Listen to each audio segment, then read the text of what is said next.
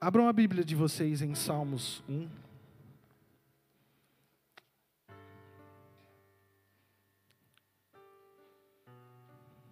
Nós vamos ler três versículos: 1, 2 e 3.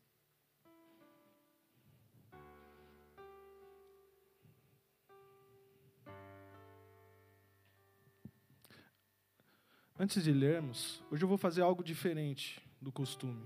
Para quem já já me ouviu pregar, às vezes eu prego alguns minutos, às vezes uma hora, e depois falo o tema da palavra. E hoje vai ser um pouco diferente. Hoje já vou falar sobre o tema já de cara. O que, que muda isso? Que felicidade ouvir isso, não é verdade, igreja? Não é? A gente já vai descobrir felicidade para o pessoal da mídia que precisa do, do tema da palavra. E é exatamente isso que se trata, sobre felicidade. E o tema da palavra é o segredo da felicidade. Talvez você criou uma expectativa no seu coração, que já faz algum tempo que você está passando por um momento difícil, e a palavra hoje vai te ensinar como ser feliz. Calma. Eu quero deixar bem claro que eu não vim aqui como um coach da felicidade para te ensinar em 10 passos como ser feliz. Mas eu vim aqui chamado por Deus, comissionado pelo nosso pastor, para te mostrar o verdadeiro significado da palavra felicidade através da Bíblia e da vida que nós levamos com Deus. Amém? Em Salmos 1, versículo 1, 2 e 3, a palavra diz assim: Como é feliz aquele que não segue o conselho dos ímpios, não imita a conduta dos pecadores, nem se assenta na roda dos zombadores. Ao contrário, sua satisfação está na lei do Senhor, e nela e nessa lei medita dia e noite. É como árvore plantada à beira das, de águas correntes, dá fruto no tempo certo e suas folhas não murcham. Tudo o que ele faz prospera. Amém? Feche os teus olhos mais uma vez, abaixe sua cabeça. Pai, em nome de Jesus, nós queremos te agradecer por mais uma oportunidade de estar aqui na casa do Senhor, Pai. Ó Senhor, eu venho aqui entregar a minha vida mais uma vez, pedir que o Senhor tenha misericórdia que o Senhor perdoe os meus pecados, troque as minhas vestes, purifique as minhas mãos e o meu coração, Pai, para que eu não venha atrapalhar absolutamente nada daquilo que o Senhor tem para fazer aqui, Pai. Ó Senhor, em nome de Jesus, que o Senhor possa usar a minha vida para conduzir a tua palavra para o seu povo, assim como o Senhor entregou essa palavra no meu quarto, Pai, e entrou no meu coração, Deus. Em nome de Jesus que nós possamos estar com os nossos ouvidos abertos, com o nosso coração preparado para receber aquilo, para que isso possa dar frutos lá na frente, Deus, em nome de Jesus. Amém? Aplauda o Senhor.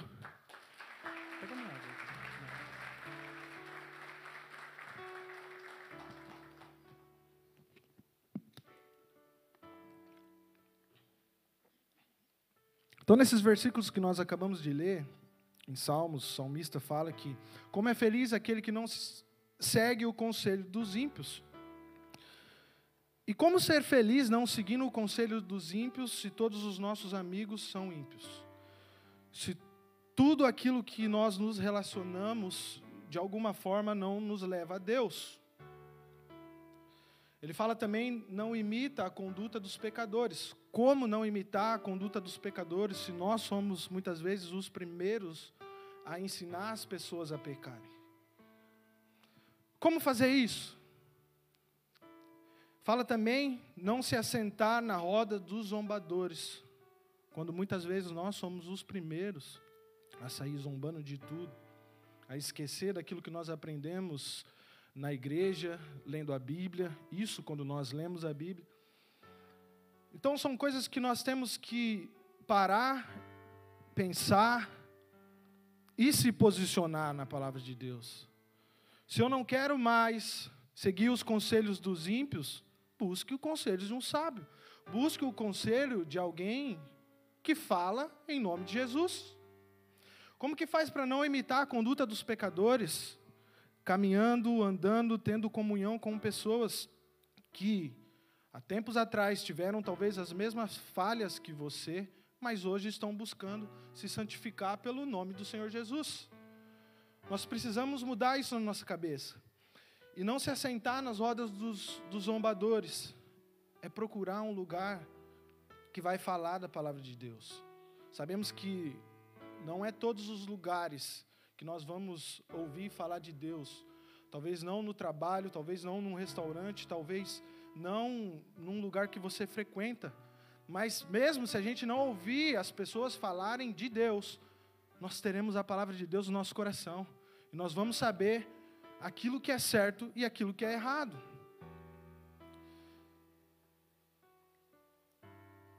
Em Provérbios 28, 13, a palavra fala assim: Quem encobre as suas transgressões jamais prosperará, mas o que as confessam e abandona alcançará misericórdia. Amém? Nós precisamos entregar os nossos pecados e começar a se posicionar naquilo que o Senhor tem para a nossa vida. Amém? E quando nós falamos sobre o segredo da felicidade, como eu disse, eu não vim aqui para ensinar as pessoas a serem felizes, felizes da forma talvez que eu sou feliz na minha vida, porque eu sempre falo isso para minha esposa que o nosso maior erro é acreditar que as pessoas têm que viver exatamente a nossa vida para ser feliz ou dar certo. E não, tem pessoas que vão viver coisas diferentes e vai dar certo e vão ser felizes. Mas uma coisa é verdadeira. Por mais que vivemos vidas diferentes no nosso dia a dia, mas quando nós centralizamos a vontade do nosso coração em Jesus, nós começamos a encontrar a verdadeira felicidade. Amém? E nós temos alguns tipos de felicidades. Por, por exemplo, a felicidade humana. É, eu cheguei na conclusão que a felicidade humana ela é um pouco relativa, ela tipo, ela muda de pessoa para pessoa. É, ela não está relacionada muitas vezes naquilo que a gente espera e recebe como uma, uma verdadeira felicidade. Porque muitas vezes nós criamos expectativa em comprar alguma coisa e quando nós conseguimos comprar aquilo, nós percebemos que não era tudo aquilo que nós esperávamos e vem a decepção. Ou desfrutamos por poucos momentos e de repente a gente já esquece. Isso acontece com o meu filho. Quando ele passa na frente da loja de brinquedos e fala assim: Papai, eu não vou querer absolutamente nada, eu só quero olhar. Aí eu, sim, você só quer olhar. É, eu quero olhar o trem que eu vou ganhar no Natal. E aí, o pai, né, como todo pai, fala: Vamos lá olhar. Aí você chega lá, ele começa: Nossa, esse eu não tenho, esse eu não tenho. Todos os outros ele tem. Eu falo: Não, mas você só não tem dois. E aí, às vezes, raramente, gente, eu vou lá e compro alguma coisa assim, entendeu? Para ele. E aí ele fica muito feliz naquele momento e passa alguns outros momentos, esqueceu. E aí a gente tenta dar um sermão numa criança de três anos, acreditando que é um adulto de 30. Falando assim, você tem que dar valor nas suas coisas, você pede, depois você deixa tudo jogado, que não sei o quê, e não sei o quê.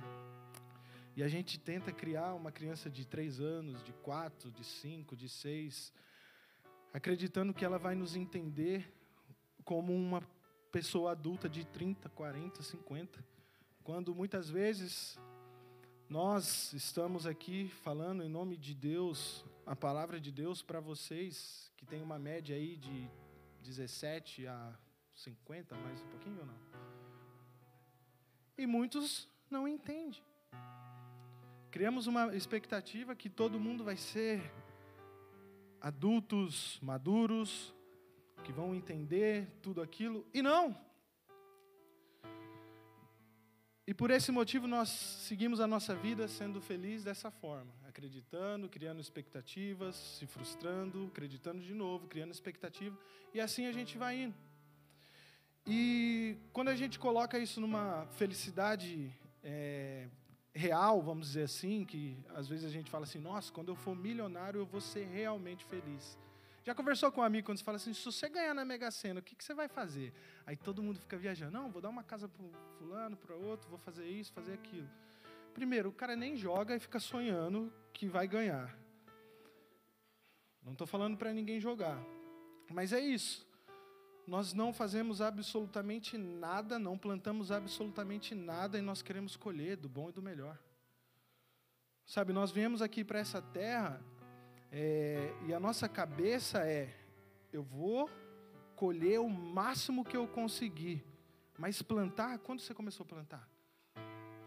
Sabe, a gente só quer do bom e do melhor que essa terra pode nos entregar. Mas sacrificar um tempo da nossa vida para fazer algo para alguém ou para Deus, não, não posso. Mas corremos em busca da felicidade, da nossa felicidade.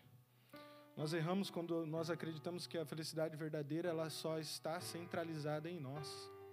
Quando muitas vezes a satisfação de fazer uma outra pessoa feliz é mais legal, não é? Eu tenho prazer em fazer a minha esposa feliz ou o meu filho. Meu filho é mais fácil. Mas a gente segue tentando, entendeu, gente? E quando eu falo que a felicidade humana é relativa, o mesmo presente que vai fazer uma pessoa feliz vai fazer outra pessoa chorar de tristeza. Por exemplo, nesse exato momento, em algum lugar do mundo, alguma mulher está descobrindo que vai ser mamãe e está se alegrando muito. Em algum lugar nesse mesmo mundo, uma outra mulher está descobrindo que vai ser mãe e está chorando de desespero, acreditando que a vida acabou, que todos os planos foram jogados fora, talvez por uma irresponsabilidade, talvez por planos mal, mal feitos.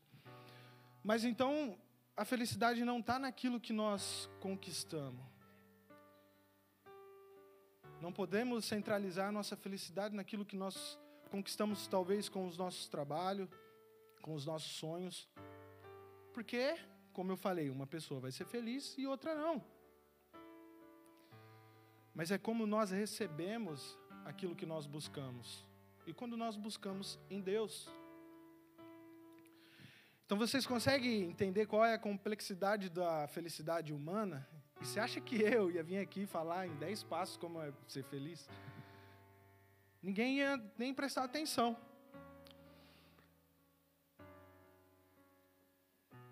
E às vezes é, como eu estava pensando também sobre isso, é, eu sou uma pessoa que fico feliz com coisas simples. Por exemplo, quando nós temos a oportunidade de talvez comer algo simples, sei lá, um arroz e um feijão, e a gente fica feliz, se alegra. Quando nós não estamos de jejum, faz um churrasco, né, Gu? E a gente fica feliz com isso. Mas outras pessoas já ficam felizes quando elas comem alguma comida sofisticada. Tipo um alçafrão. Alguém já comeu alçafrão aqui, gente? Não? Ninguém chique aqui. E caviar? Alguém já comeu, né? Experimentou pelo menos. Nunca passou no mercado assim, ó, experimenta o caviar de graça para vender? Não, nunca aconteceu isso. Ostras. Alguém já comeu ostras? Tem alguém que já, olha lá, o pessoal já começou, gente. Acho que vai cair no preço, aí o pessoal vai, sim, essa eu já comi. E trufas brancas do mar da Sibéria? Eu me surpreendi, porque em 2007 uma pessoa pagou 330 mil dólares por um prato de ostras brancas do mar da Sibéria. A gente compra uma casa aqui, dependendo do lugar também, né? Hoje em dia tá. Mas o que torna algo especial ou raro é a dificuldade que nós temos em encontrar aquilo. Não é verdade? Por exemplo, para você hoje, talvez, o arroz e o feijão não é simples. É simples. Mas o dia que o arroz e o feijão, talvez da sua mãe ou da sua avó, você não conseguir mais comer com facilidade, vai se tornar algo muito raro que você pagaria talvez qualquer dinheiro que você tenha no banco, por mais que seja dois euros ou parecido. Porque quando nós não temos elas por perto, aquilo se torna algo raro. E nós, muitas vezes, não damos valor a coisas pequenas. E é exatamente isso que nós fazemos com o Evangelho do Senhor Jesus Cristo. É exatamente isso que nós fazemos com a palavra de Deus. Hoje nós encontramos em qualquer lugar. Hoje o acesso à palavra de Deus é muito fácil aqui. Você tem aqui uma igreja, talvez se você procurar você vai encontrar outra igreja. Você tem o um aplicativo da Bíblia no seu celular. Você tem muitas formas de ter acesso à palavra de Deus. Mas já existem lugares no mundo que a palavra de Deus é proibida. E por esse motivo, aquilo se torna raro lá. Mas o que eu quero dizer com essas palavras é que nós não podemos tratar algo tão importante para a nossa vida como a palavra de Deus como algo simples, que nós não damos valor muitas, valor muitas vezes. Que nós só vamos dar valor quando a gente perder algo.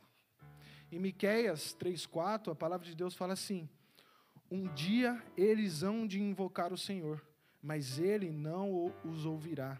Naquele tempo esconderá deles a sua face por causa do mal que praticam. Será que nós vamos chegar a esse ponto de um dia não conseguir encontrar aquilo que a gente busca? como a presença de Deus? Será que nós precisamos perder tudo na nossa vida para dar valor? Será que nós precisamos é, ver a nossa família no fundo do poço ou a nossa existência sendo apagada da terra para a gente começar a dar valor naquilo que Jesus Cristo fez na cruz por nós? Eu sempre falo que se você não tem a capacidade de perceber ou reconhecer o sacrifício de Jesus na cruz, quem sou eu para tentar te convencer disso? Eu posso falar em exemplos aquilo que Jesus fez na minha vida.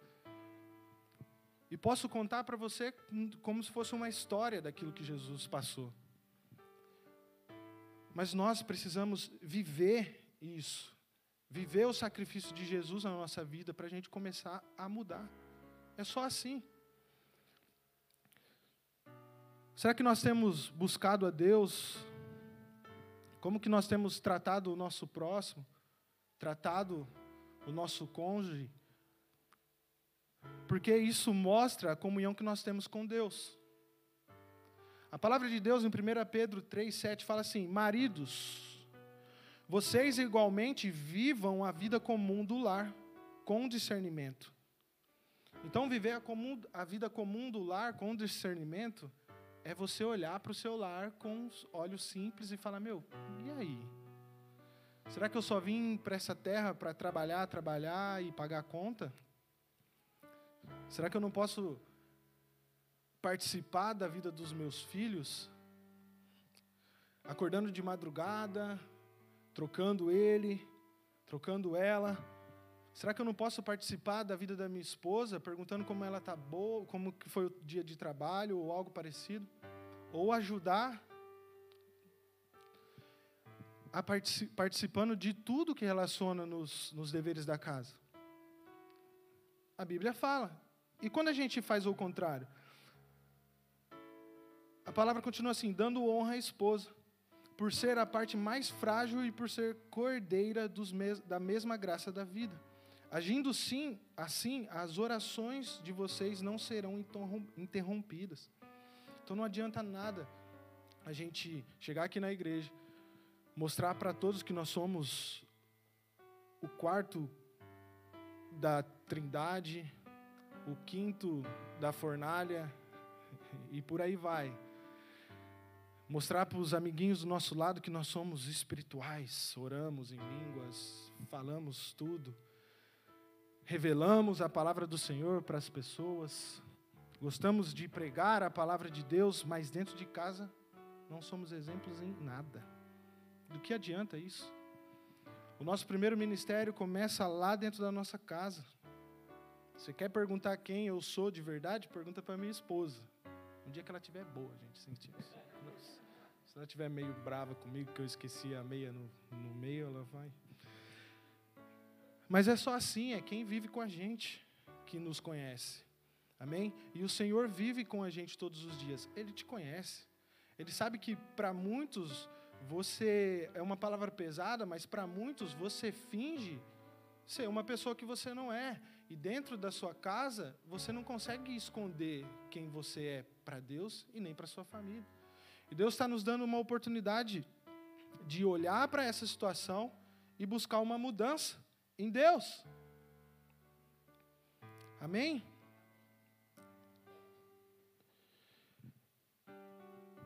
E nós precisamos criar aliança. Primeiramente, criar aliança com as pessoas da nossa família. Depois, criar aliança com as pessoas da igreja.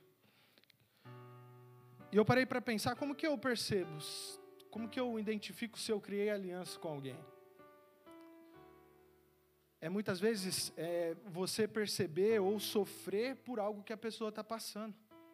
Sabe, uma dificuldade do dia a dia se você olha para sua esposa, sua esposa está com uma dificuldade, você nem se importa.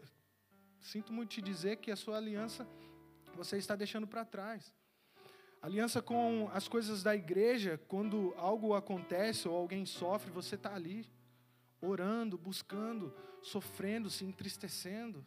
Isso mostra que nós estamos participando de uma aliança com Deus, através da vida das pessoas. Em 1 Pedro 4, 12 e 13, a palavra fala assim: Amados, não estranhem o fogo que surge no meio de vocês, destinado a pô-los à prova, como se alguma coisa extraordinária estivesse acontecendo. Pelo contrário, alegrem-se na medida em que são comparticipantes dos sofrimentos de Cristo para que também na revelação da sua glória vocês se alegrem, exultando. Amém? É muito fácil nós queremos participar só das coisas boas e alegres que nós acreditamos que são. Mas nós queremos recusar tudo aquilo que é triste, tudo aquilo que de alguma forma vai nos tirar a paz. E olhando para esses versículos, nós começamos a identificar a verdadeira felicidade que a Bíblia traz. A felicidade muitas vezes é participar de um sofrimento, é estar ali presente numa hora difícil. Por mais que, quando a gente vê uma pessoa que a gente não tem muita afinidade sofrendo, é mais fácil a gente conseguir compartilhar o mesmo sentimento pelo sofrimento do que por uma alegria. Porque às vezes a alegria vai nos gerar dentro do nosso coração uma inveja, de tipo, por que aquela pessoa e não eu? Sabe, por que Fulano que chegou agora já conseguiu tudo fácil, e eu estou aqui há 15 anos e as coisas são difíceis? Essa pergunta você pode fazer diretamente para Deus em oração, Ele pode te responder ou não, te responder com palavras ou te responder com silêncio. Amém? Mas dessa forma a gente começa a perceber que nós temos aliança com Deus, participando das coisas que Ele passou, do sofrimento dele. Por quê? Dessa forma a gente vai conseguir ter a recompensa de participar da glória dele. Amém? Em Salmos 42, 5 fala assim: por que você está abatido, ó minha alma? Por que se perturba dentro de mim? Espere em Deus, pois ainda o louvarei a Ele, meu auxílio e Deus meu. Por mais que o tema da palavra é o segredo da felicidade, mas eu fiz, comecei a fazer essa palavra em lágrimas. Orando em Deus, com o coração muito aflito, e aí eu perguntei, Deus, por que, que eu estou passando por tudo isso? Estava uma semana onde tinha algumas coisas que eu precisava resolver e estava tudo dentro do meu coração. E aí aquele sentimento começou a ser expressado pelo lado de fora. E aí eu comecei a chorar, comecei a orar com Deus e perguntar, e ele me lembrou desse salmo. Porque você está abatido, ó minha alma? Porque se perturba dentro de mim, espere em Deus, pois ainda louvarei a Ele, o meu auxílio e Deus meu. E Ele me deu o tema dessa palavra.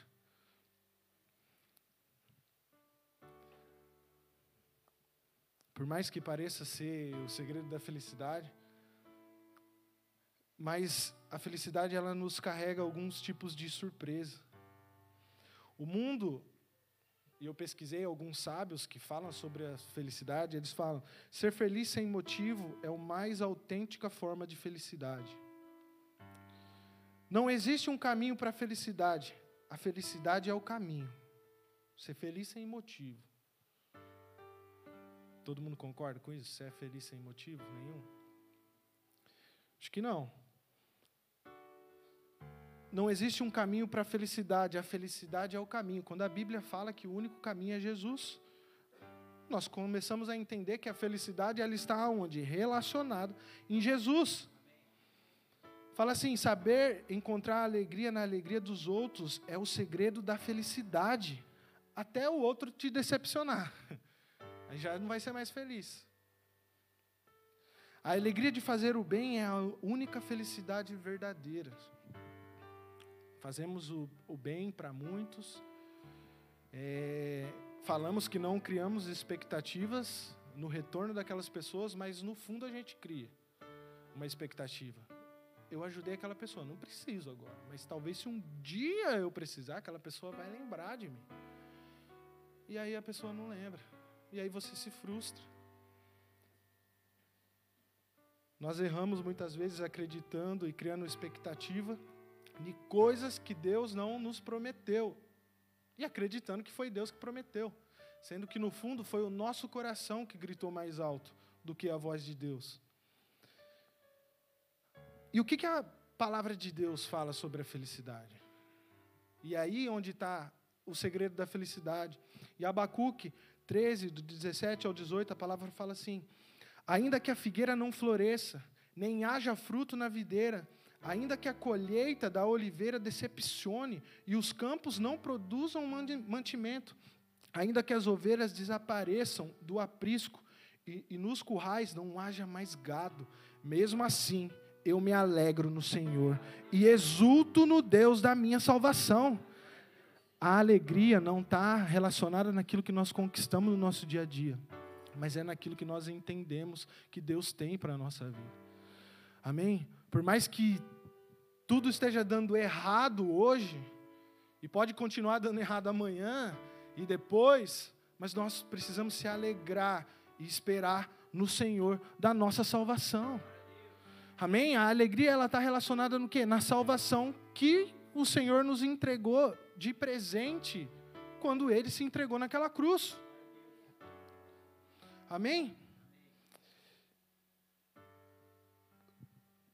Em João, a palavra fala: o mundo e a sua cobiça passam, mas aquele que fazem a vontade de Deus permanece para sempre. É isso, é fazer a vontade de Deus. Indo mais profundo na alegria que a Bíblia trata aqui, Tiago Tiago fala no versículo 2 ao 4, fala: "Meus irmãos, tenham por motivos de grande alegria o fato de passarem por várias provações, sabendo que a provação da fé que vocês têm produz perseverança. Ora, a perseverança deve ter ação completa, para que vocês sejam perfeitos e íntegros, sem que lhes falte nada." Se a gente entender que se não faltar a presença de Deus na nossa vida, todas as outras coisas podem ser entregues a você de uma forma suave, sem cobrança. Muitas vezes, uma cobrança em Deus. Fica assim: Deus, você me prometeu que ia acontecer isso, e você esqueceu de mim. Anos se passaram e nada aconteceu daquilo que o Senhor prometeu. E muitas vezes as pessoas abandonam a fé. Sem entender que às vezes nem foi Deus que te prometeu. Como eu falei, foi a vontade do seu coração, aquilo que você estava buscando como sendo a verdadeira felicidade para você e você se decepcionou no meio do caminho. Porque você colocou toda a expectativa de ser feliz em alguém. E pessoas nos frustram. Quantas pessoas decepcionadas porque foram abandonadas no altar? E até hoje não conseguem se livrar desse peso, acreditando que a culpa foi sua. Sendo que muitas vezes a pessoa que te abandonou não teve a coragem de viver 1% daquilo que Jesus viveu, porque se ele tivesse com uma comunhão com Jesus, jamais ele teria feito isso com você. Só que em todas as coisas ruins que acontecem na nossa vida, o Senhor nos dá uma nova oportunidade de recomeçar. E a escolha é sua, de recomeçar ou viver com as lembranças que te colocam para baixo todos os dias. Uma história que mostra muito isso é a história de Jó.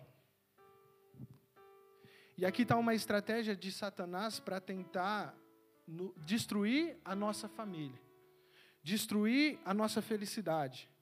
Porque se a gente pegar o começo da história de Jó, Satanás ele estava rodeando a terra e foi de encontro com Deus.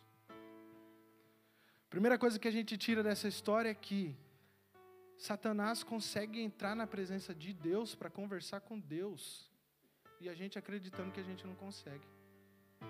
Satanás, um ser que não tem perdão, e a gente acreditando que pelos nossos erros nós não vamos nunca mais se aproximar de Deus. Nós só precisamos reconhecer os nossos erros e pedir perdão realmente. Amém? Nós podemos restaurar a nossa comunhão com Deus. Só que é um perdão assim, a gente não, não pode pedir um perdão para Deus como Saul pediu. Mas nós pe precisamos pedir, um perdão para Deus como Davi pediu. Porque Saul, ele pediu perdão ou se arrependeu por aquilo que ele perdeu. E Davi, ele se arrependeu e pediu perdão por aquilo que ele fez. Porque às vezes a gente acredita que o nosso remorso vai nos trazer um verdadeiro perdão de Deus para a nossa vida. Porque quando nós fazemos algo errado, que nós temos é, uma punição de perder algo, a gente fala, nossa, perdi. Até ontem você não estava preocupado em perder. Mas no momento que você perde, você fala, não, eu vou mudar, vai ser diferente dessa, dessa vez, que não sei o quê. Você só está arrependido por aquilo que você perdeu. E nós encontramos o verdadeiro perdão em Deus quando nós nos arrependemos por aquilo que nós fez, fizemos. Você já se perguntou por que, que Deus perdoou Davi, mas Saul ele rejeitou? Saul nunca pediu um perdão verdadeiro. E a história de Jó, quando a gente olha para essa história e a gente vê que Deus estava feliz com a vida de Jó. A ponto de falar: Você viu meu servo Jó? Estava lá tranquilo, adorando a Deus. E aí Satanás começa um plano para tentar roubar essa felicidade de Deus. Roubar a adoração de Jó. Se a gente pegar aqui nesses versículos Jó, do 3, Jó 1, do 13 ao 15, fala assim: um dia, quando os filhos e as filhas de Jó comiam e bebiam, bebiam vinho na casa dos irmãos mais velhos, veio um mensageiro a Jó e lhe disse: Os bois estavam lavrados e as jumentas estavam pastando juntos a eles. De repente, os sabeus atacaram e levaram tudo, mataram os servos a fio de espada. Só eu consegui escapar para trazer a notícia. Duas coisas que a gente aprende aqui que deixa Deus alegre. É a alegria de ver uma casa, uma família reunida. Então a vida de Jó estava indo muito bem, vamos dizer assim, porque os filhos e as filhas de Jó eram unidos. A alegria do Senhor é ver a nossa casa unida, em comunhão. Será que tem alguém aqui que está brigado com seu irmão ou com sua irmã? Há anos sem se falar? Será que tem alguém aqui que não consegue nem olhar na cara de alguém da sua família? Isso é tudo uma estratégia de Satanás para roubar a sua verdadeira felicidade. Porque por mais que a gente acredita ser feliz, nossa, eu sou feliz, tenho uma família estabilizada, mas lá no fundo, no fundo do seu coração, você fala, nossa, mas eu poderia me dar bem com meu irmão, né? Eu lembro que na minha adolescência eu fiquei aproximadamente uns três anos, gente, sem conversar com meu irmão. Por causa do quê? De um joguinho bobinho de botão. Porque eu era o irmão mais novo, fui aprendendo, fui superando as estratégias dele a ponto de começar a ganhar dele. E aí ele não reconhecia que eu estava ficando melhor que ele. E a gente brigava, ele falava que eu roubava e não sei o quê. Até que um dia eu enfesei e chutei tudo o joguinho, quebrei tudo, destruí a mesa do jogo. E aí ele correu atrás de mim para me pegar, para fazer, me dar um abraço que não era, né? E também não sei, porque ele não conseguiu me pegar, eu era mais rápido que ele. Mas depois disso, a gente parou de conversar. Vocês podem estar pensando aí, mas gente, por causa disso, naquela época aquilo era a nossa felicidade. Eram coisas que a gente gostava. E por esse motivo, Satanás colocou dentro do meu coração, dentro do coração do meu irmão, que nós não éramos mais irmãos, não íamos nos tratar mais como irmãos. E depois de alguns anos eu comecei a ir na igreja e reconhecer esse erro meu. Eu me arrependi tanto de ter perdido três anos, talvez fazendo outras coisas como irmão. E o Senhor hoje está te dando a oportunidade de você não perder mais nenhum dia. Sabe, de ter a felicidade, de ter a família reunida, de, de reconhecer talvez o seu erro ou reconhecer o perdão do seu irmão, da sua irmã, mas viver em comunhão com eles, porque é assim que o Senhor se agrada, de ver a família reunida. E o que, que Satanás faz? Qual a estratégia dele? Através da vida de Jó a gente descobre. Satanás, ele começa roubando a nossa adoração em Deus. E depois lá na frente ele destrói a nossa família. Sabe quando a gente está servindo na casa do Senhor com a nossa família? Geralmente vem alguém e começa a falar: Nossa, você está fazendo muito, você não tem tempo para sua família. Sabe, a gente precisa colocar isso numa balança, a gente precisa é, separar o tempo que nós temos que estar com a nossa família e o tempo que nós temos que adorar o nosso Deus. A gente precisa adorar o nosso Deus. E é exatamente isso que Satanás quer roubar a nossa forma de adoração. Naquele tempo, qual era a forma que Jó adorava ao Senhor? Sacrificando animais. Ele sacrificava bois, ovelhas. E o que, que Satanás tocou primeiro em tudo ali na história de Jó? Nos bois. Depois foram os camelos, as ovelhas antes dos camelos. E depois disso, depois que foi completamente destruído a forma que Jó adorava, que eles adoravam naquela forma, ele começou a mexer na família. E aí ele começou a perder os filhos. E aí depois que nós perdemos os nossos filhos para qualquer coisa, nada mais importa. Depois começou a cair absolutamente tudo ao redor dele. Só que ele tinha uma coisa no coração dele, que aquela culpa não era de Deus, ele entendia a forma que ele veio para o mundo, que era sem nada, e ele poderia sair daquele, do, do mundo sem nada. Então nós precisamos entender isso. A estratégia que Satanás usa para destruir a nossa família é roubando a nossa adoração. Olha para a sua vida hoje. O que, que você fazia há meses ou anos atrás para Deus, em adoração a Deus, em busca de Deus, que hoje você não faz? Você já parou para pensar que Deus pode estar tá tentando conversar com você, mas você não tem tempo para ouvir o que ele tem para falar? Já parou para pensar que você pode estar tá todos os dias orando para Deus, mas a correria não te deixa parar para escutar o que Deus tem para sua vida? E aí depois você fala para todo mundo que Deus não fala com você, quando você não para para buscar ou ouvir a voz dele. Se Satanás de alguma forma tirou uma forma que você adorava a Deus, talvez na sua casa, ouvindo louvores,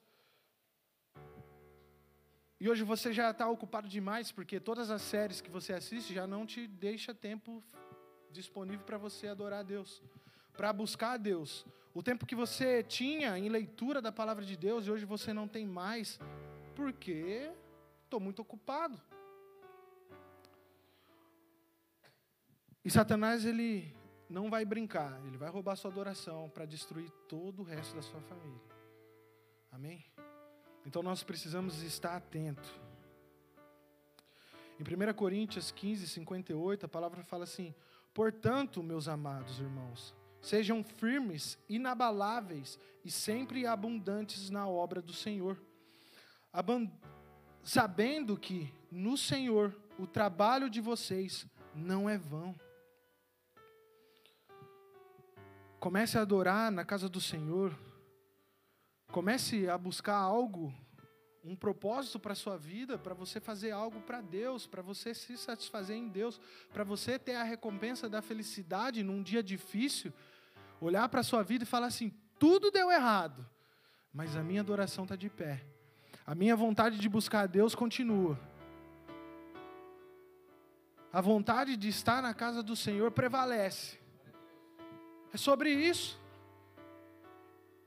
Um dia a gente vai se cansar e vai. Mas a gente precisa descansar, descansar na palavra de Deus, descansar em Deus e continuar. Em Isaías 40, 29 e 31, a palavra fala: Ele fortalece o cansado e suplica as forças aos que não têm nenhum vigor. Os jovens se cansam e, e, e se fadigam, e os moços de exaustos caem mas o que esperam no Senhor renovam as suas forças, sobem com asas como águia, correm e não se cansam, caminham e não se fadigam. É sobre isso. Amém? É entender que todas as nossas dificuldades colocadas nas mãos do, do Senhor, a gente de alguma forma vai retirar ali algo bom. A gente vai entender aquilo que o Senhor tem para a nossa vida. Em Romanos 15, 13, aqui eu finalizo. E o Deus da esperança encha vocês de toda alegria e paz na fé que vocês têm, para que sejam ricos de esperança no poder do Espírito Santo de Deus. Amém? Feche os teus olhos, abaixa as suas cabeças.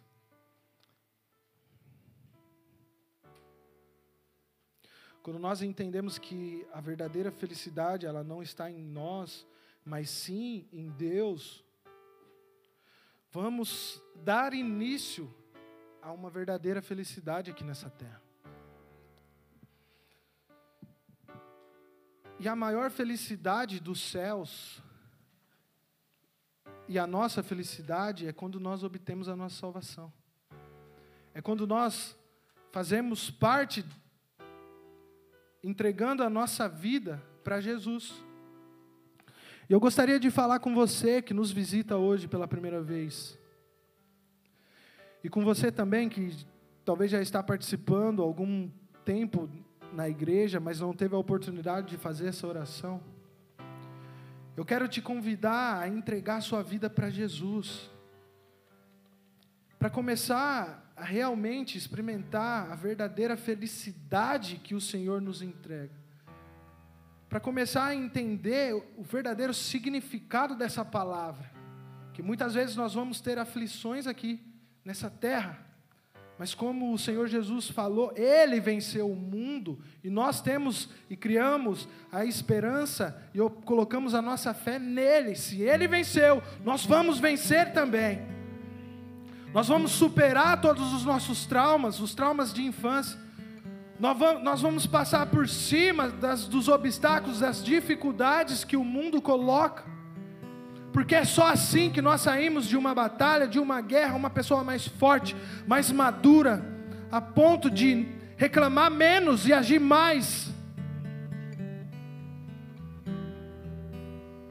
a ponto de reconhecer o verdadeiro sacrifício de Jesus naquela cruz. Então, se você de alguma forma entendeu essa palavra, eu peço que você levante as suas mãos no seu lugar. Todos estão de olhos fechados. Se você é tímido, assim como eu era tímido, vamos dizer assim, deixa sua timidez de lado, porque essa oportunidade ela é muito valiosa. Talvez não é valiosa para muitos, porque isso acontece todos os cultos, mas talvez é muito valiosa para você, porque você não sabe se você vai voltar. Você não sabe se você vai ter uma outra oportunidade de entregar a sua vida para Deus. Então agarre essa oportunidade como se fosse a última coisa da sua vida. Amém. Levante a sua mão no seu lugar. Vou fazer uma oração, eu peço que você repita. Senhor Jesus. Senhor Jesus. Eu estou aqui. Eu estou aqui. Com o meu coração. Com o meu coração. Em pedaços. Em pedaços. Mas eu entrego a minha vida para ti mas eu entrego a minha vida para ti. Escreve o meu nome. Escreve o meu nome no livro da vida. No livro da vida. Porque eu quero experimentar. Porque eu quero experimentar a verdadeira felicidade. A verdadeira felicidade que eu só encontro em ti. Que eu só encontro em ti. Amém. Se coloca de pé no seu lugar. Vamos adorar o nosso Senhor Jesus Cristo. O Jesus a quem você entregou a sua vida é aquele que morreu numa cruz e ressuscitou ao terceiro dia. É para Ele que nós fizemos essa oração. É para Ele que nós nos movimentamos, nós acordamos cedo, nós nos entregamos os nossos sacrifícios. Nós estamos aqui por Ele. Nós fazemos tudo isso por Ele para Ele, reconhecendo aquilo que Ele fez primeiro por nós. Não sei se você entendeu isso. Muitas vezes buscamos pelo melhor de Deus na nossa vida, quando o melhor de Deus já foi entregue naquela cruz por nós. Ei!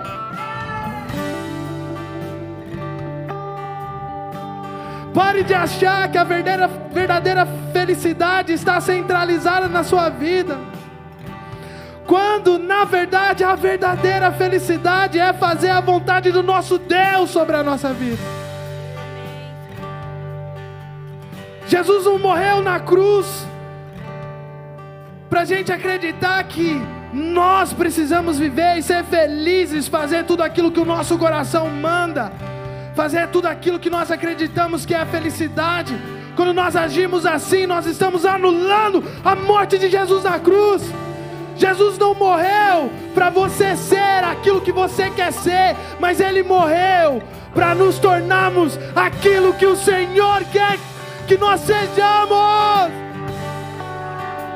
Os planos de Deus têm que prevalecer acima dos nossos planos.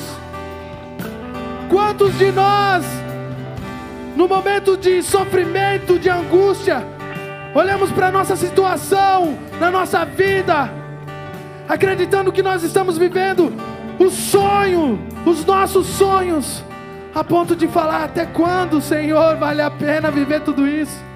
Até quando, Deus, vale a pena me sacrificar por tudo isso? Uma vez eu fiz essa oração e perguntei para Deus: até quando, Deus, vale a pena fazer tudo isso?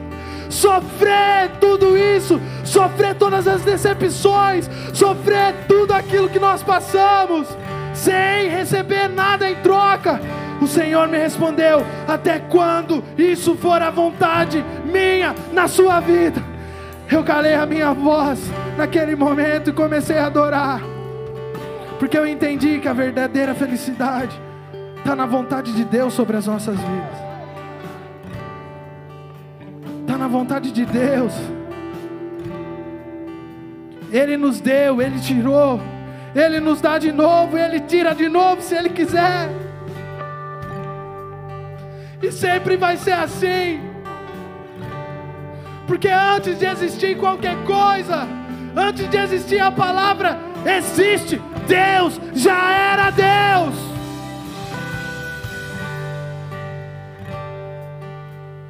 Vamos adorar o nosso Senhor. Vamos buscar o nosso Deus como nós não, nunca buscamos antes. Vamos entregar a nossa vergonha para Jesus e adorar Ele de todo o nosso coração. Vamos experimentar aquilo que o Senhor tem para a sua vida hoje. Adore, igreja. Adore o nosso Senhor. Adore. Aquieta minha alma,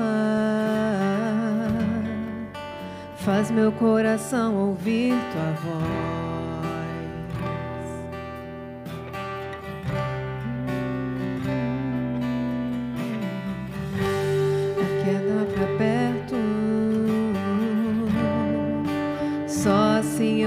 Me sinto só.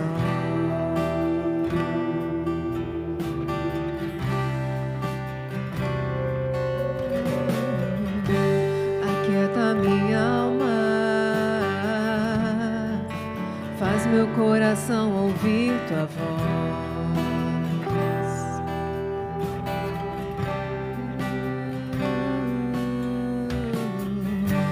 Me chama pra perto, só assim eu não me sinto só.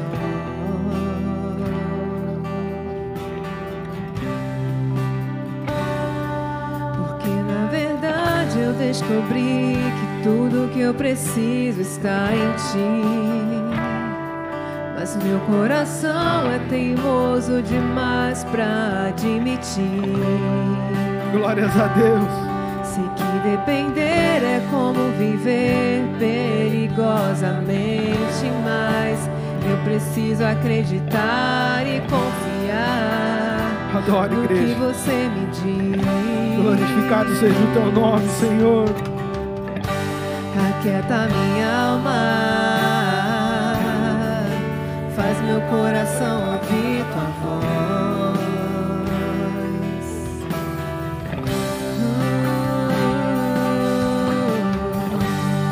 Chama pra perto, só assim eu não me sinto só.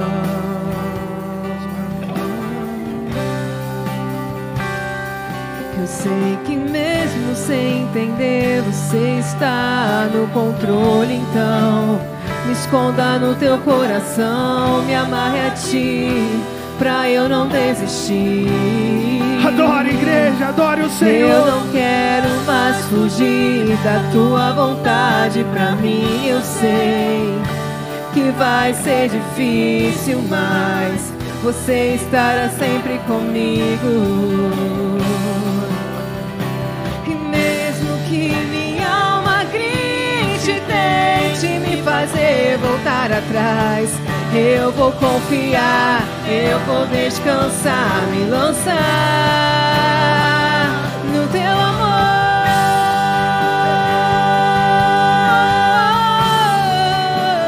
No teu amor, Senhor. Oh, Senhor, tu és maravilhoso. Continue adorando. Adore o Senhor. Enquanto você adora, o Senhor está te curando. O Senhor está tirando os teus traumas. O Senhor está limpando a tua alma. Ei. O tempo não pode apagar as muitas águas, nunca levarão o amor que você sente por mim. Eu sei que tudo vai se cumprir. O tempo pode apagar as muitas águas, nunca levarão o amor que você sente por mim. Eu sei que tudo vai se cumprir. Vai ser difícil, eu sei, largar tudo por você. Mas eu sei que quando eu pensar em desistir, você estará ao meu lado, me segurando, me assegurando de que tudo vai ficar bem. Tudo vai ficar bem. Vai ser difícil, eu sei, largar tudo por você. Mas eu sei que quando eu pensar em desistir, você estará ao meu lado, me segurando, me assegurando de que tudo vai ficar bem. Tudo vai ficar bem.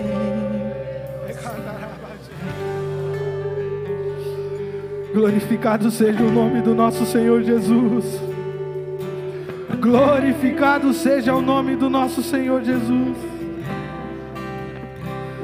Oh Pai, nós estamos aqui como uma igreja cheia de defeitos, Pai, de traumas, cheia de pecados, Senhor. Mas nós estamos aqui em uma só voz, anunciando que nós não vamos desistir, Pai. Nós vamos continuar te adorando. Nós vamos continuar te buscando. Nós vamos continuar buscando a tua face, os teus pés, aquilo que o Senhor tem para as nossas vidas, Pai. O inimigo pode se levantar para tentar roubar a nossa adoração, mas nós vamos seguir firmes, dia após dia, buscando uma nova forma de te adorar até obter a verdadeira felicidade, aquela que o Senhor Jesus Cristo tem para nós. Oh, se alegrar nos dias maus, nos dias ruins. Ter uma palavra de esperança, mesmo que você esteja passando um dia terrível, mas reconhecendo que não são os nossos problemas que vai nos colocar para baixo. Mas é tudo aquilo que o Senhor fez e continua fazendo por nós que vai nos aproximar dEle, da verdadeira adoração e da verdadeira felicidade.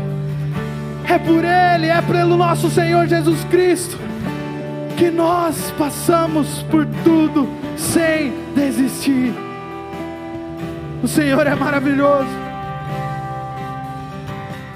O Senhor é maravilhoso. Imagina se o Senhor Jesus Cristo, apregoado naquela cruz, olhasse para a multidão e para aquilo que eles estavam gritando, ou por aquilo que eles fizeram, pela decepção que talvez geraram dentro do coração de Jesus, e ele falasse assim: Para mim chega, não dá mais. Pai, eu vim aqui para entregar o meu amor para esse povo e só recebi ingratidão. Já pensou se ele tivesse descido daquela cruz?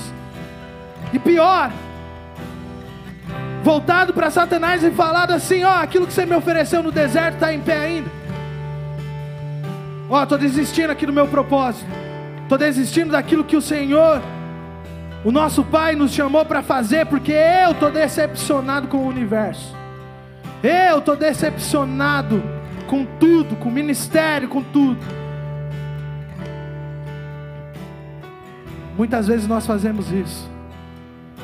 Recebemos uma proposta de Satanás e falamos não, porque nós estamos firmes. E na primeira decepção que nós nos deparamos, corremos, corremos atrás dele falou assim: está de pé ainda. Ou muitas vezes voltamos a fazer aquilo que o Senhor já nos libertou, mas nós como somos teimosos e acreditando que a felicidade só está em nós, nós voltamos a fazer aquilo que nós achamos que traz uma felicidade e perdemos a oportunidade de viver dias, meses, anos e até uma eternidade ao lado do nosso Deus Todo-Poderoso, vivendo coisas maravilhosas que nunca jamais homem nenhum imaginou, não passou na mente de homem nenhum, aquilo que o Senhor tem preparado para todos nós, igreja. Sigamos firmes adorando o nosso Deus. É para isso que nós fomos criados para voltar para o nosso Pai, para voltar para o nosso lugar de origem, que é nos braços do nosso Deus. Amém? Hoje é um dia muito especial. Hoje é um dia de se alegrar na casa do Senhor. Hoje é um dia de Santa Ceia. E eu convido os diáconos a servirem a Santa Ceia. E eu convido vocês a participarem desse momento.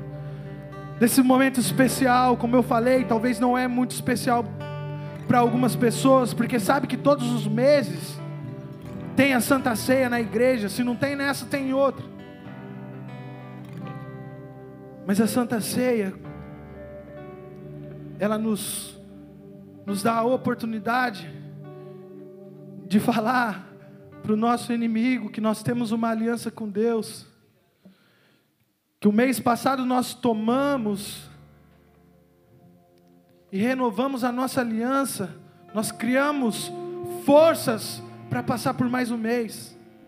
E hoje nós estamos declarando para os nossos inimigos para aquele que se levanta para tentar roubar a nossa adoração a Deus, que nós estamos recuperando toda a nossa energia hoje para passar por mais um mês. Talvez de dias ruins, de notícias ruins, mas nós sabemos que quando nós não desistimos, no meio dos piores dias, uma luz nasce. E essa luz é Jesus e sempre, ele sempre vem trazendo algo bom para nós no meio do vale da sombra da morte, o Senhor sempre vem com uma palavra sobre as nossas vidas. O Senhor sempre vem com uma esperança. Então não perca essa oportunidade de estar participando desse momento. Amém.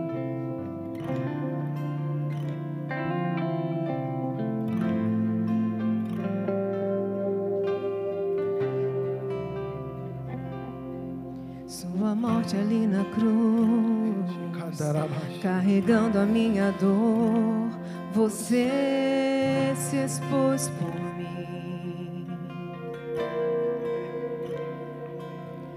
Se entregou em meu lugar e me deu uma nova chance. Eu vou recomeçar. Deixa na cruz. Vou deixar na cruz tudo que passou,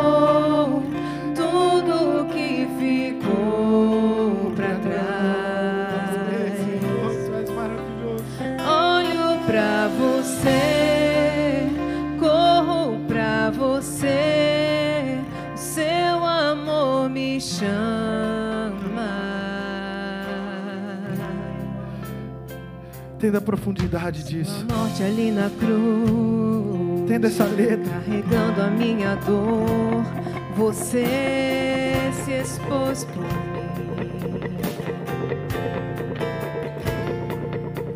Se entregou em meu lugar e me deu uma nova chance.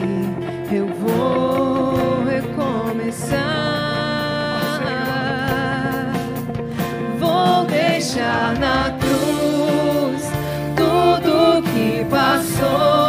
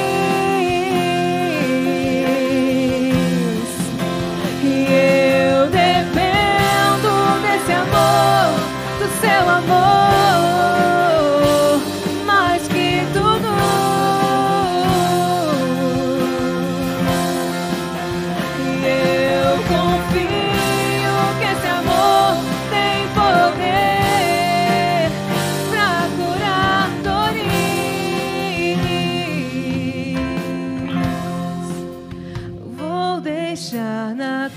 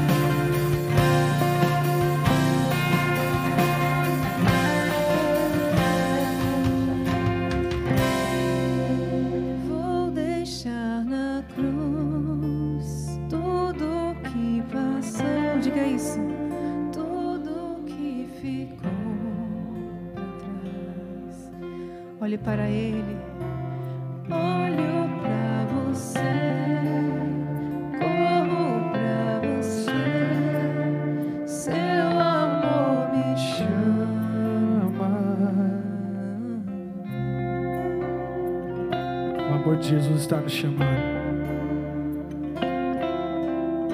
O amor de Jesus está nos convidando a participar de tudo aquilo que o Senhor tem para nós. Amém.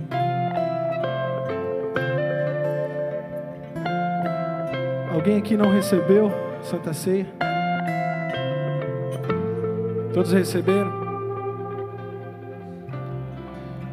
Palavra de Deus em 1 Coríntios 11, Vou começar a ler do 26, fala assim: Porque todas as vezes que comerem este pão e beberem o cálice, vocês anunciam a morte do Senhor, até que ele venha. Por isso, aquele que comer o pão ou beber o cálice do Senhor indignamente, será réu do corpo e do sangue do Senhor que cada um examine a si mesmo, e assim coma do pão e beba do cálice. Pois quem come e bebe sem discernir o corpo, come e bebe juízo para si.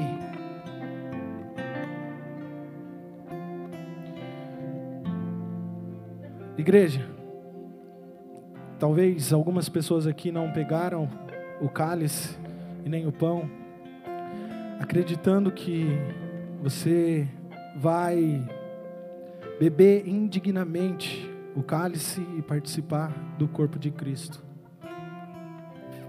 Acreditando que se eu beber e comer desse pão, eu estarei pecando com Jesus, contra Jesus. E amém. Só que mais do que pecar bebendo o cálice e o pão, é todas as vezes que nós pecamos sabendo que nós estamos fazendo o contrário da palavra de Deus, mas a gente não pensa nisso. A gente só pensa quando é para a gente pegar o nosso pão e o cálice. A gente não se importa todos os dias de pecar no nosso dia a dia. A gente não se importa em se embriagar com todas as coisas que o mundo lá fora nos oferece. E a gente olha para o líquido e para o pão, acreditando que isso vai nos matar. Julgamos a nós errado. Em 1 Coríntios 11, continuando no 30, fala assim: É por isso que há entre vocês muitos fracos e doentes, e não poucos que dormem. Porque se julgássemos a nós mesmos, não seríamos julgados. Mas quando julgados, somos disciplinados pelo Senhor, para não sermos condenados com o mundo. Ou seja, o Senhor está nos dando uma oportunidade de reconhecer o poder de Jesus através desse cálice, desse pão, e te dar forças para você parar de pecar durante o mês inteiro. E quando você chegar num culto de, de Santa Ceia, não ter essa culpa no seu coração. E esse passo começa hoje. Sabe, o Senhor, Ele já olhou para os seus pecados, para aquilo que você já fez, e está te dando uma oportunidade de você participar. Então, se você não pegou, por esse motivo, a igreja, eu peço que feche os teus olhos. Levante a sua mão no seu lugar. O Senhor está te dando uma grande oportunidade de ter uma aliança com Ele, de dar um início para uma nova vida, uma nova história para você.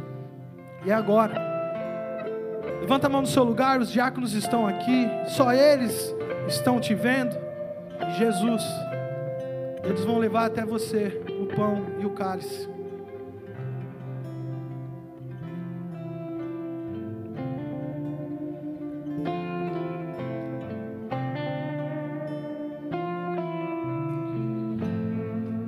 Amém? Todos podem abrir os teus olhos. 1 Coríntios 11, 23, a palavra fala assim: Porque eu recebi do Senhor que também lhes entreguei. O que o Senhor Jesus, na noite que foi traído, pegou o pão e, tendo dado graça, o partiu e disse: Peguem todos os pães. Isto é o meu corpo, que é dado por vocês. Façam isto em memória de mim. Pai, em nome de Jesus, nós queremos te agradecer, consagrar esses pães a Ti, Deus para que nós possamos receber aquilo do Senhor, exatamente aquilo que nós entregamos para Ti. Que nós possamos entender o Teu sacrifício naquela cruz, Pai. Aquilo que o Senhor pagou por todos nós.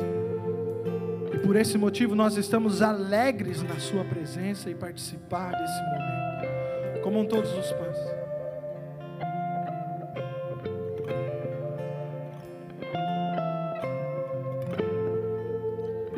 O 25 continua. Do mesmo modo, depois da ceia, pegou também o cálice, dizendo: Este cálice é a nova aliança no meu sangue. Façam isso todas as vezes que o beberem em memória de mim. Amém? É a oportunidade que nós temos de renovar os nossos votos, de renovar a nossa aliança com Jesus de mais uma vez entender, compreender e dar valor no sacrifício que Jesus fez naquela cruz. Amém? Bebam todos o cálice. Glorificado seja o nome do Senhor. Dê a sua melhor salva de palmas ao nosso Deus Todo-Poderoso. Agradeça ao nosso Senhor Jesus Cristo. eu confio que esse amor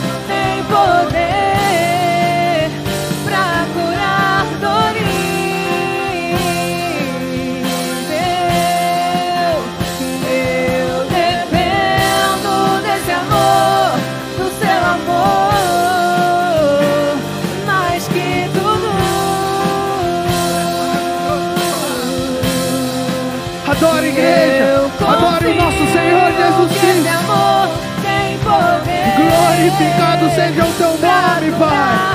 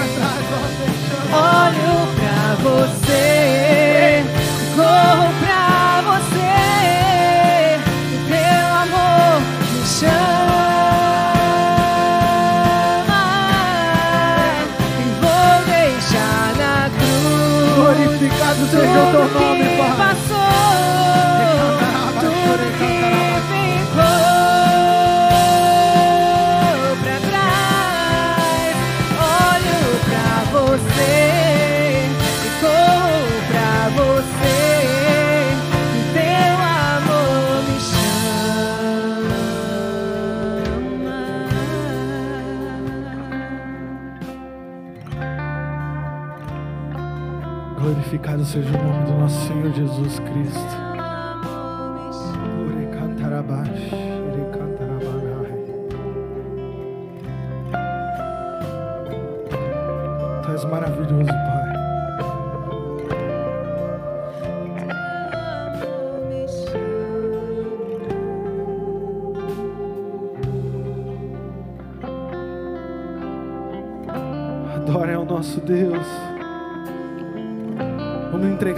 Um pouquinho de adoração ao nosso Senhor Jesus.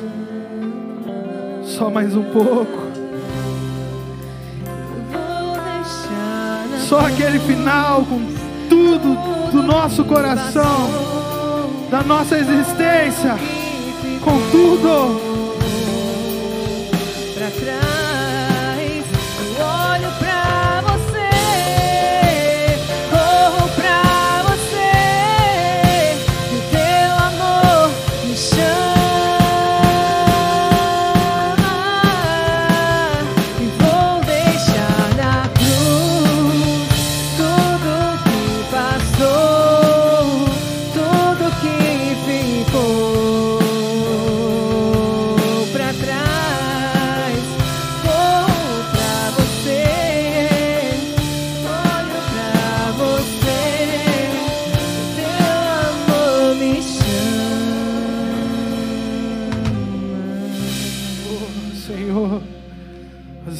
Aqui para te adorar. Para te adorar.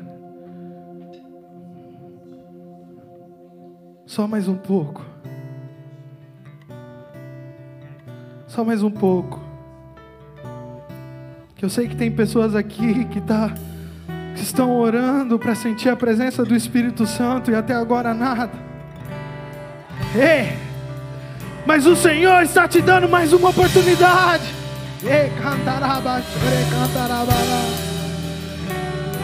Receba aí no seu lugar o Espírito Santo de Deus.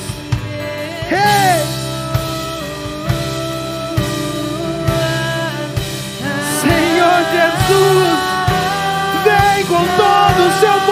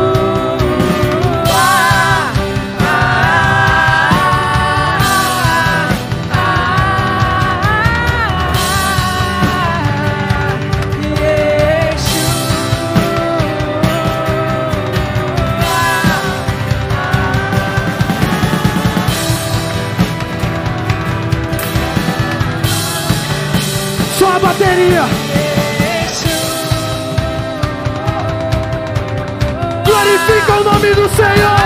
Glorifica o nome do Senhor. Em adoração nós entregamos as batidas do nosso coração. Em adoração nós entregamos a batida do nosso coração. Em adoração nós entregamos a batida do nosso coração. Em adoração nós entregamos a batida do nosso coração. Em adoração nós entregamos está vivo. Em, em adoração nós entregamos. Em adoração nós entregamos tudo.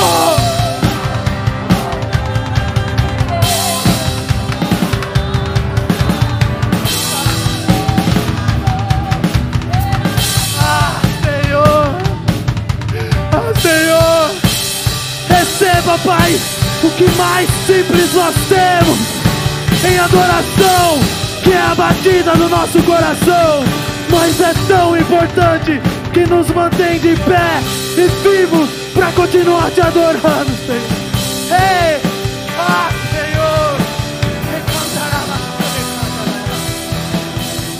Ei, receba, igreja, essa adoração e entregue ao nosso Senhor Jesus Cristo. Entregue essa adoração ao nosso Deus.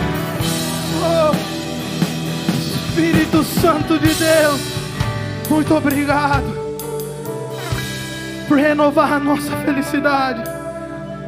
Muito obrigado por nos encher de esperança, de fé, de alegria. Nos encher, Pai, de forças para continuar. Ei, muito obrigado, Deus. Nós tentamos entregar o nosso melhor. Prometemos que no próximo culto nós vamos fazer melhor ainda. Nós vamos entregar uma adoração melhor ainda. Porque nós vamos buscar, não só no domingo, mas na segunda, na terça, na quarta, na quinta, na sexta, todos os meses, todos os anos, te adorar, te adorar, te buscar, te buscar, Senhor. Ei, Ei Senhor. Muito obrigado, Pai. E nos perdoa, Pai, por muitas vezes querer acelerar um processo que o Senhor está trabalhando e receber do Senhor um Saul que lá na frente vai nos ferir, vai nos machucar. Quando muitas vezes o Senhor está preparando, mas isso leva tempo um Davi para nos entregar. Mas por não entender os planos do Senhor, nós queremos acelerar tudo e nós nos frustramos lá na frente. Mas hoje, nós vamos sair daqui entendendo que não importa o que aconteça, não importa o tempo que leve, nós confiamos no Senhor. Nós confiamos no Senhor. Homens confiam em carros e cavalos, mas nós confiamos no Senhor. É no Senhor, Pai. Mesmo alegre, mesmo triste, mesmo com tudo aquilo que acontece, nós vamos nos alegrar, porque o nosso coração bate em adoração ao Senhor. Amém. Dê a sua mão para o irmão que está do seu lado. E aqui nós finalizamos esse culto de adoração ao nosso Deus, buscando todos os dias mais e mais. Amém? Se Deus é por nós, quem será contra nós? O Senhor é o meu pastor, e nada nos faltará, e nada nos faltará. Amém? Oremos todos juntos. Santificado seja o teu nome.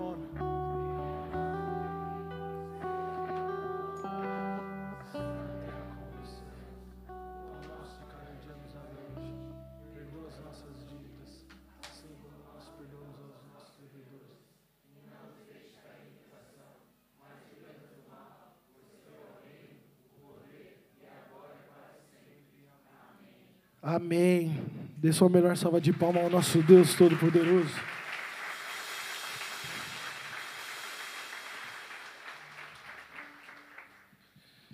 Amém? Para quem nos visita hoje, tem um pessoal lá no fundo do Boas-Vindas, eles estão com os tablets lá. Eles gostariam de conversar com você para pegar o seu telefone, suas informações.